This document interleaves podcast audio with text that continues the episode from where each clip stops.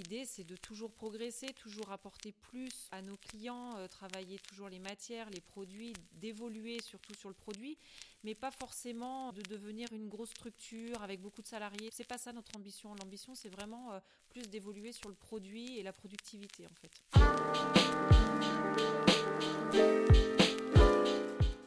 Salut à toutes et à tous, c'est Charles, le cofondateur du Vent à la Française, et je vous souhaite la bienvenue sur les podcasts du Vent.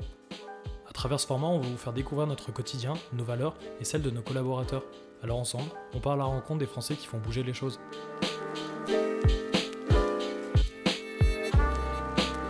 Je suis avec Alexandra Brousseau, directrice de Brousseau Textile, l'entreprise qui fabrique nos chaussettes.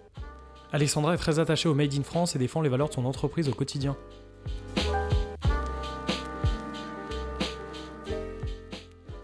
Bonjour Alexandra, merci d'avoir répondu positivement à cette interview pour le podcast du vent à la française. Bah, bonjour, merci à toi. Alexandra, peux-tu te présenter, nous dire ce que tu fais dans la vie? Alors euh, moi je suis directrice générale de Brousseau Textile. Avec mon mari, euh, nous avons euh, repris ensemble l'entreprise familiale en 2006. Donc ça fait maintenant 14 ans qu'on se partage la direction de l'entreprise. C'était qui Alexandra quand elle avait 15 ans? Oh, quand elle avait 15 ans, Alexandra, elle rentrait au lycée, voilà, une lycéenne qui s'imaginait prof de français. Prof de français alors. Voilà. Ça a bien, ça a changé du coup la ah, voix. ça a évolué, ouais, en effet, hein, avec voilà les années de lycée qui sont passées, l'évolution, les envies qui changent, ne sont plus les mêmes, les convictions. Euh, voilà. Depuis 2006, tu mènes une entreprise très générationnelle, donc familiale. Euh, peux-tu nous dire où tu veux l'emmener? Bah, Aujourd'hui, on est déjà content de là où on est, surtout. Il faut quand même dire que nous, on a repris en 2006 derrière mes beaux-parents, où malheureusement, ils avaient liquidé euh, l'entreprise à cette époque-là. Donc, euh, on est reparti vraiment de zéro avec Emric. Donc aujourd'hui, nous avons 47 salariés exactement à temps plein. Donc on est déjà très content de là où on est. Et après, l'idée, c'est de toujours progresser, toujours apporter plus à nos clients, euh, travailler toujours les matières, les produits, d'évoluer surtout sur le produit, mais pas forcément de devenir une grosse structure avec beaucoup de salariés. C'est pas ça notre ambition. L'ambition, c'est vraiment euh, plus d'évoluer sur le produit et la productivité en fait plus rester même familial enfin. Ah mais complètement. En fait on, veut garder la proximité qu'on a aujourd'hui avec nos salariés. C'est hyper important. Et c'est pour ça qu'on n'a pas forcément envie de devenir très grosse structure de, grossir. Non on, veut euh, on veut juste améliorer euh, continuer à améliorer les produits et la productivité. Mais pas forcément de devenir une multinationale. C'est pas du tout l'ambition. Reprendre la direction de Brousseau, c'était un choix de ta part? C'était euh, euh, alors un choix, euh, oui, parce que dans la vie, au final, c'est que des choix. Mais ça s'est fait un petit peu naturellement. Moi, je suis arrivée dans l'usine en 99. Et mes beaux-parents étaient là. Euh, moi, je travaillais dans l'entreprise avec Emric. En 2006, quand l'entreprise est partie en liquidation, mes beaux-parents ont pris, eux, leur retraite, ils étaient en âge de retraite, ils ont dit on arrête. Quand mon mari m'a dit, mais moi, c'est l'usine de mon grand-père, donc il faut que ça continue d'une manière ou d'une autre, c'est pas possible. Euh, qu'est-ce qu'on fait? Donc moi, je lui ai dit, je te suis. si tu veux continuer, on continue, je t'aide et on, continue, voilà. Et tu l'as suivi? Voilà. Comment s'est déroulée la transmission au final euh, ben, avec tes beaux-parents, les grands-parents d'Emeric? Avec les grands-parents, ça s'est fait de manière plus ou moins naturel parce que bah, le grand-père euh, d'Emeric a créé sa boîte avec la grand-mère. Rapidement, quand euh, le grand-père a connu lui très très gros succès, beaucoup de salariés, lui il a dit bah, j'ai fait ma part du boulot donc moi je m'en vais vivre sur la côte d'Azur. Hein. Et puis la grand-mère n'a pas voulu suivre et elle, elle a eu du mal à supporter en fait cette idée-là. Et donc, elle s'est suicidée. Et du coup, bah, les parents d'Emeric étaient euh, présents. Bah, ils ont dit, on n'a pas le choix, on reprend. Donc, ils ont repris l'entreprise. Donc, pas vraiment par choix, mais c'était euh, naturel. Les parents n'étaient plus là, donc il fallait continuer. Et nous, euh, bah, ça a été différent parce que mes beaux-parents voulaient pas qu'on reprenne nous la suite. Mon beau-père nous soutenait qu'il fallait pas qu'on reprenne parce que c'était que des problèmes au final, que c'était une vie qui était trop compliquée et qu'il voulait pas ça pour nous. Donc, il préférait que ça s'arrête en fait. Sauf que Emmerich, il est né là. Comme il disait, c'est mon nom qui est marqué sur l'usine. Euh, c'est le travail euh, de, mon, de mes grands-parents à la base. C'est pas possible que ça s'arrête. Donc, euh, ouais, le faire perdurer au maximum. Voilà. Ok. Euh, bah, c'est une belle, euh, une belle histoire. Le métier des grands-parents qui était un peu différent du vôtre ou au final c'est exactement le même et qui, euh, bon, bah, bien sûr a subi la mondialisation, mais qui au final s'est amélioré peut-être avec le temps? Comment tu le perçois? Alors amélioré, oui, sur certains points, au niveau technique, etc. Forcément, il a débuté, c'était des machines, c'était tout était manuel, c'était mécanique. Après, les machines électroniques sont arrivées plus tard. Les premières machines électroniques, c'est le père d'Emeric qui les a achetées. Donc forcément, tout ça a évolué parce qu'au niveau technicité, ça a progressé. Mais euh, par contre, le métier par lui-même n'a pas tant progressé que ça. Au final, on a des vidéos du grand-père d'Amérique euh, du début des années 60 où il explique par exemple qu'il était confronté euh, à l'import des chaussettes qui venaient des pays de l'Est. Voilà, il allait voir ses clients lui aussi parce que c'était un très très bon commercial. Il a fait les débuts de la grande distribution. C'est comme ça qu'il a réussi travailler avec des gens comme Prise Unique, des gens comme ça, c'est... Au final, on peut dire qu'il a un peu connu la mondialisation. Oui, parce que déjà, au début des années 60, il, en parlait. D'accord. Donc euh, oui, c'est pour ça que, oui, forcément, beaucoup de choses ont évolué. Mais sur le fond, euh, je trouve pas tant que ça. D'accord, il était peut-être un peu avant-gardiste, justement. C'est ce qui a fait certainement que oui, il a réussi. Oui. Quand tu, je me souviens d'une petite anecdote, quand on est venu la première fois visiter l'entreprise, tu, m'avais raconté qu'un bus euh, venait et allait, euh, faisait les allers-retours au final. Mais oui, parce qu'il faut comprendre que déjà à l'époque, il y avait 240 salariés à l'usine. Euh, donc euh, forcément, il y avait beaucoup de monde. Et euh, le grand-père avait mis en place un système de bus. L'usine avait son propre bus. Et il allait chercher le personnel. Il allait jusqu'à 20 km à la ronde. il faisait la ramasse du personnel. Il y avait même une cantine sur place. Il y avait une cantinière. Il y avait une dame qui préparait les repas du midi pour nourrir tout le monde. Il a même fait construire des maisons à côté de l'usine pour pouvoir loger les techniciens. Et il a participé. Nous, on est dans un petit village. on a moins de 600 habitants et on a quand même un HLM euh, dans notre village. Et c'est le grand-père euh, qui a euh, participé à la construction de cet immeuble HLM pour loger les salariés. Ah oui, donc c'est vraiment, au final, ça l'a même poussé à faire de l'immobilier finalement pour... Ah oui, complètement, pour loger, pour faire venir les gens, etc. Mm. Quand on parle de local, du coup, il y a forcément la localisation. Tu, tu, comme tu viens de le dire, on est, on est dans un petit village ici à l'écart. Est-ce que c'est important pour toi de, de rester ici, pour Emmerich, pour toi Oui, vraiment, parce que, alors, on a eu les réflexions, on a eu, nous, la réflexion, parce qu'on est quand même dans une vieille maison, j'ai envie de dire, euh, qui a tous ses défauts. Justement, on parlait de productivité tout à l'heure, où c'est compliqué euh, d'optimiser les productions parce que euh, le bâtiment n'est pas du tout prévu pour ça. Et donc, on sait souvent, et puis on a eu des problèmes à certains moments pour recruter du personnel aussi, parce qu'on est quand même à 30 km de la première ville. Donc, on s'est posé la question à un moment donné de faire construire un bâtiment neuf, optimisé, proche d'une ville, voilà, plus proche de Limoges, etc.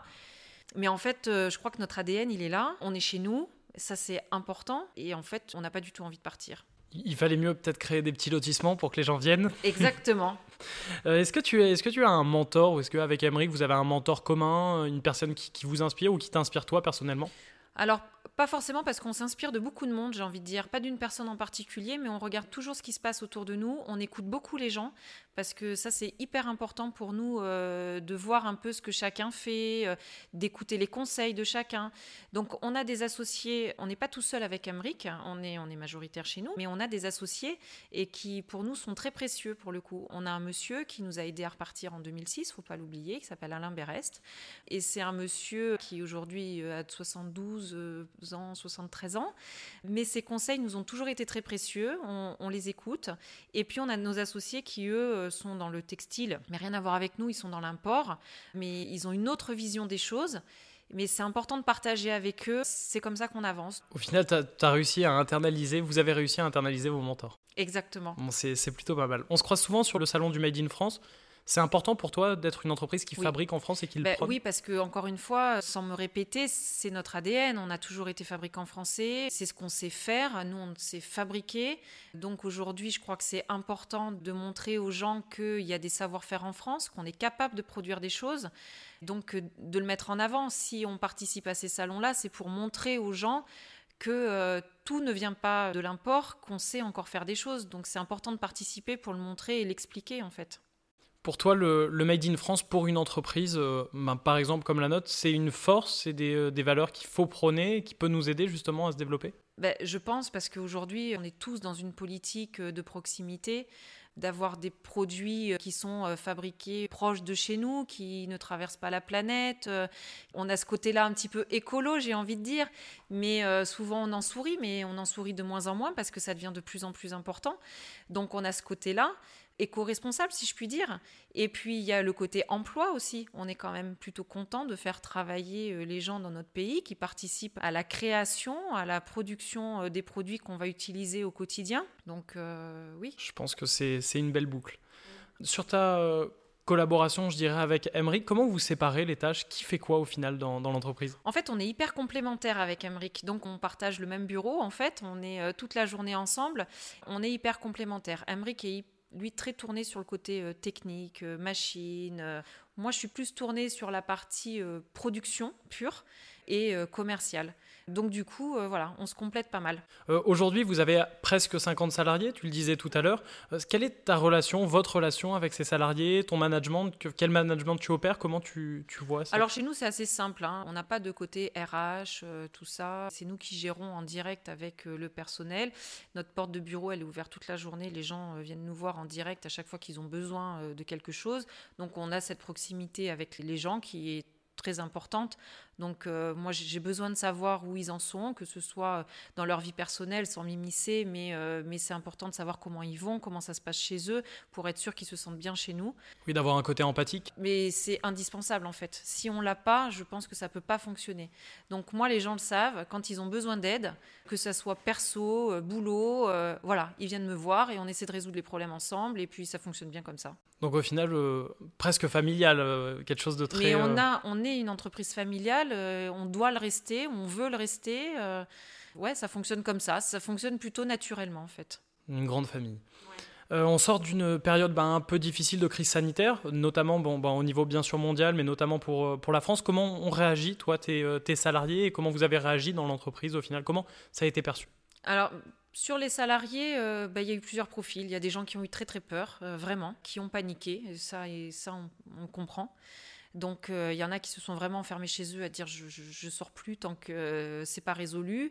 Donc euh, nous, quand on a demandé, c'est vrai que nous on a arrêté seulement deux semaines la production, mais quand on a voulu reprendre, qu'on a rappelé les salariés, bah, la grosse majorité ont répondu présent. Tout le monde est revenu directement et on, dit, voilà, même si on était encore en période de confinement, hein, du coup, on leur a dit, voilà, nous, on a arrêté que deux semaines, c'est important de reprendre la production, il faut qu'on fabrique, qu'on livre nos clients, qu'on fasse rentrer de l'argent, qu'on tourne et montrer qu'on est vivant, quoi. Euh, donc c'était important. Et donc, voilà, j'ai envie de dire que 95% des gens ont dit on revient, on est là, il n'y a pas de souci, vous pouvez compter sur nous. Donc ça, c'était juste génial. Et puis, il y en a certains qui ont eu très peur. Très peur, qui ont dit non, euh, je préfère rester chez moi, je veux attendre de voir ce qui se passe. Et bon, ben, on, l'a compris, c'est, euh, on n'a pas tous ressenti les choses de la même manière. En tout cas, nous, on n'a pas voulu s'arrêter parce que c'était important que l'usine continue de tourner, qu'il ne fallait pas que ça s'arrête. Donc. Euh, dans la globalité, ça a plutôt été perçu sous, sous le forme de bien. Bah, il fallait euh, travailler pour peut-être même sauver son emploi. Il fallait vraiment. En fait, euh, pour sauver l'entreprise. En fait, les gens qui sont. J'ai eu plusieurs réflexions de nos salariés dans ce sens-là. Bon, bien sûr, au fond d'eux, je pense que c'était pour sauver mon emploi, mais vraiment, ce qui est ressorti, c'était pour sauver mon entreprise. Parce qu'on a tellement eu tous très peur que tout se casse la figure, en gros, qu'on perde tout ce qu'on avait. On ne savait pas ce qu'il allait se passer. Au niveau économique, ça paraissait quand même assez dramatique. Donc, euh, voilà, les gens ont dit non, mais c'est pas possible, il faut que l'usine tourne. Donc, il faut que ça tourne, donc on vient. Alors cette entreprise, elle a, tourné, elle a fabriqué plus de 90 000 masques. Comment ça s'est fait? Eh bien ça s'est fait, euh, c'est pareil, comme on est nous, j'ai envie de dire, euh, simplement. C'est vrai qu'au début, on ne pensait pas du tout faire des masques. On a dit, nous, on s'est fabriqué des chaussettes. Quand on nous a demandé, en fait, nous, c'est le département qui est venu vers nous au départ en nous disant, il faut que vous fabriquiez des masques. Et nous, on a dit, mais on sait pas faire des masques, on sait faire des chaussettes. On n'est pas équipé pour faire des masques. C'est pas possible. Euh, vous arrivez toujours à trouver des solutions. Trouvez une solution, faites des masques. Bon, et là, c'était le côté Emmerich qui a pris euh, ça en main et qui a dit, bon, ok, on va essayer de fabriquer des masques. Donc Emmerich a commencé à réfléchir, à voir sur les machines. Il a appelé le technicien, il a dit comment on peut faire, on essaie de faire ça. Et donc, ils ont bossé là-dessus. Ils ont réussi à nous développer un masque. Donc on avait la pression quand même des collectivités derrière, voilà, de notre communauté de communes, euh, notre commune, notre département qui nous disait on a besoin, on veut que les masques sortent de chez vous, c'est important, il faut que vous arriviez à sortir des masques. Donc on a bossé là-dessus pour mettre un masque au point, qu'on a réussi à faire valider euh, par la DGA euh, et la production a commencé derrière. Comment tu perçois au niveau humain pour l'entreprise et au niveau, ben, au niveau de la société Comment ça a été si tu devais avoir une, une conclusion au final de ces mois passés? Alors nous, on a, une, on a une équipe qui est top, ça on a cette chance-là chez nous, mais ça a permis de resserrer les liens avec certains. Il faut être clair, la fabrication des masques, il y a une équipe qui s'est branchée là-dessus. Les gens qui ont travaillé sur les masques, ils sont devenus une petite équipe entre eux. C'est devenu donc ça, ça a resserré des liens. C'est bizarre, mais, mais c'est vrai qu'on peut en tirer ça déjà de cette période-là. Et nous, euh, on sait encore plus qu'on peut compter sur nos salariés aujourd'hui, en fait. On sait que dans les moments difficiles, on le dit, il y a, quelque chose qui dit, euh, on sait sur qui on peut compter dans les moments difficiles. Bah, nous, on a passé une épreuve. Et aujourd'hui, on sait qu'on peut compter sur notre équipe, euh, quoi qu'il arrive, et ça, c'est quand même précieux. Donc ça, vous voyez, tisser des liens et au final euh, solidifier euh, surtout cet esprit d'équipe qui va vous permettre d'aller plus loin, même peut-être plus rapidement. Est-ce que vos commandes ont été impactées au niveau du, euh, du Covid sur, euh, ben, Là, on parle voilà, de plus de, ben, de chaussettes, forcément, c'est votre métier principal. Est-ce que ça a été impacté? Comment, au final, vos clients ont vécu un peu euh, les choses? Oui, bah, forcément, ça a été impacté parce que pendant plusieurs semaines, bah, plus de réassorts, plus de commandes, plus rien. nous, on a eu cette chance que les commandes, par contre, qu'on avait en cours, on n'a pas eu d'annulation. Donc les gens ont joué le jeu de leur côté. Exactement, donc ça, c'était énorme. C'est pour ça, en fait, qu'on avait arrêté au départ deux semaines, parce que quand euh, tout s'est effondré du jour au lendemain, j'ai envie de dire, ben, nous, nos clients nous ont dit, euh, ben, on ne sait pas ce qu'on fait, on ne sait pas. Donc, euh, ben, si nos clients ne savaient pas ce qu'ils allaient faire derrière, nous, on n'allait pas produire sans savoir. Donc là, c'est pour ça qu'on a arrêté, en fait, nous, la production à un moment donné mais on a gardé contact avec nos clients. Et puis au final, euh, les jours qui ont suivi, on a dit euh, on va avoir besoin de marchandises de toute manière à un moment donné, donc on maintient les commandes. Donc euh, du coup, c'est pour ça qu'on a relancé rapidement pour poursuivre et pour pouvoir livrer à date, parce qu'on avait quand même nos implantations des modèles été qui arrivaient, qui normalement été prévus au mois d'avril, mai. Et donc on s'est dit si on reste arrêté, on ne pourra pas livrer à date et personne n'aura rien à vendre en fait au moment de la reprise. Donc on a préparé, on a avancé, euh, donc on a perdu tout le côté réassort en fait, clairement. Donc euh, oui, on a quand même perdu pas mal de chiffres d'affaires, hein, parce que pour parler en chiffres, clairement, on a perdu 300 000 euros, hein, donc euh, c'est pas rien. Qui n'ont pas été comblés finalement par ces ventes de masques que vous avez si. pu? Je parle sur la chaussette. Vraiment, on a perdu 300 000 euros de chiffres, mais en effet, on a pu le combler grâce au masque. Voilà, et rebondir, ce qui fait qu'aujourd'hui, on, on, va très bien. Et puis, surtout, sortie de Covid, on a euh, des très bons réassorts en fait. Donc, euh, qui sont meilleurs que ceux de l'année dernière. Bon, ça, ça, repart. Donc, au final, ça repart très bien. Euh, les, vraiment, les signes sont ouverts. Et puis après, on est des gens plutôt optimistes. La suite, on la sent plutôt bien. Au niveau des, euh, des, masques, vous avez peut-être diminué ou arrêté la production. Est-ce que c'est euh, un métier que vous voulez continuer? Au final, maintenant, ben, tu sais faire, vous savez faire des, des masques. Est-ce qu'au final, ben, des marques vont pas se mettre à faire faire des masques? Est-ce que ça peut être une demande récurrente chez vous? Est-ce que vous avez envie de faire ça? Alors nous, notre métier, c'est la chaussette, clairement. Donc la priorité, ça sera toujours la chaussette. On a arrêté à un moment donné les masques. On a des personnes qui sont revenues vers nous pour nous demander si on pouvait faire des masques. On les a fait. Donc on ne le met pas du tout en avant. Nous, ce qu'on met en avant, c'est notre métier de fabricant de chaussettes. Après, quand on vient nous voir en disant on a besoin de masques, est-ce que vous pouvez les fabriquer? Oui, on répond favorablement. Mais en aucun cas, on va dire que c'est quelque chose qu'on va mettre en avant et sur lequel on va travailler. Euh, on a notre masque, on sait le faire, et si euh, quelqu'un a besoin, on fera. C'était votre métier 2021, de 2020 Ouais, peut-être c'était vraiment le. Voilà la parenthèse. Euh, en parlant de nouveaux métiers, tu parles souvent d'innovation. Euh, on en parlait tout à l'heure en off sur des innovations euh, bah, au niveau de la matière notamment, du sourcing. Est-ce que c'est important pour toi ben, d'être voilà, à la pointe de l'innovation et pour continuer à perdurer? Est-ce que tu peux nous en parler? Oui, bah, c'est important parce que euh, en effet, il faut avancer. Enfin, ça c'est pareil. Nous, on aime avancer, on aime les nouvelles choses, on aime progresser. Donc, on est toujours à la recherche de nouvelles matières, un petit peu innovantes, euh, et puis euh, de plus en plus responsables aussi parce que on est parti sur ce schéma-là. Donc oui, nous, on a beaucoup travaillé sur la partie recyclée. On était dans les premiers fabricants de chaussettes à travailler le recyclé. Aujourd'hui, on est le premier fabricant de chaussettes et on est le seul euh, qui arrive à recycler ses propres déchets, à refabriquer des chaussettes avec ses propres déchets. C'est Emmerich qui a travaillé là-dessus. Il a travaillé là-dessus depuis. Ça fait plusieurs années en fait qu'il travaille dessus. Ça a été très long. Et on a réussi à, le mettre au point là cette année en 2020, donc on est plutôt très content de ça. Donc on veut développer cette partie-là. Et puis après, on essaye de sourcer toujours des matières euh, plus naturelles. Euh, donc là, euh, voilà, on a des nouvelles matières qui vont arriver, qui ne se travaillent pas encore dans la chaussette, mais qui vont bientôt arriver là dans les prochains mois. Là. Donc on est plutôt content. C'est une petite, on est une petite, une petite exclue. quand tu travailles avec, quand vous travaillez avec une, une marque comme la nôtre, le vent à la française, qu'est-ce que vous voyez sur le point de vue humain, valeur, au final, qu'est-ce qui vous intéresse le plus?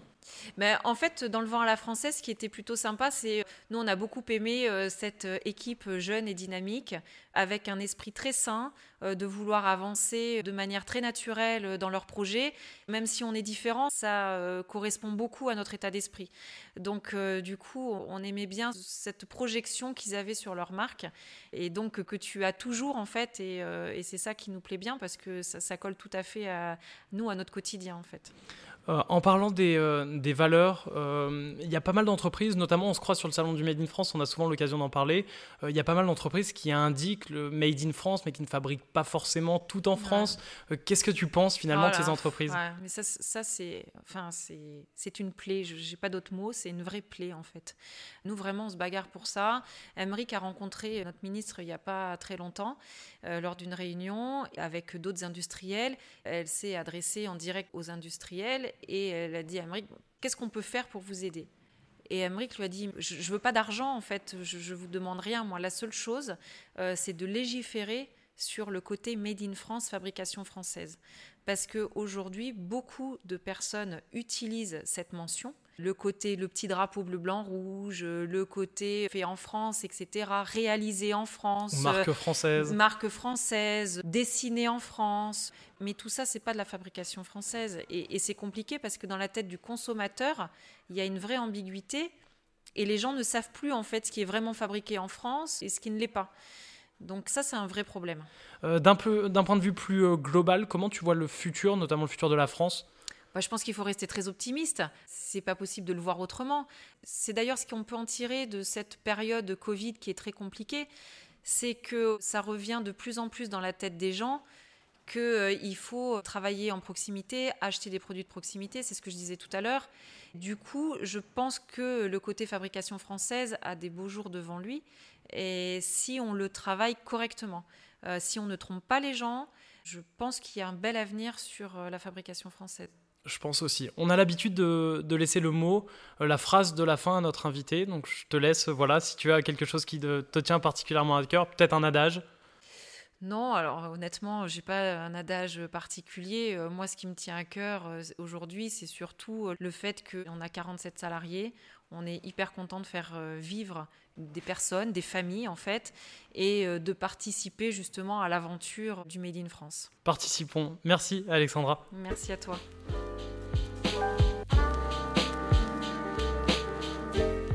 Voilà, vous venez d'écouter ce podcast. J'espère qu'il vous a plu et qu'il vous servira pour la suite. N'hésitez pas à partager ce podcast, cela nous permet de faire voyager encore plus loin nos valeurs et notre vision des choses.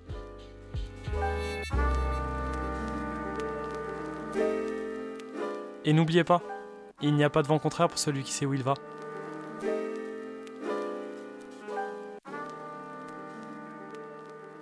Bon vent.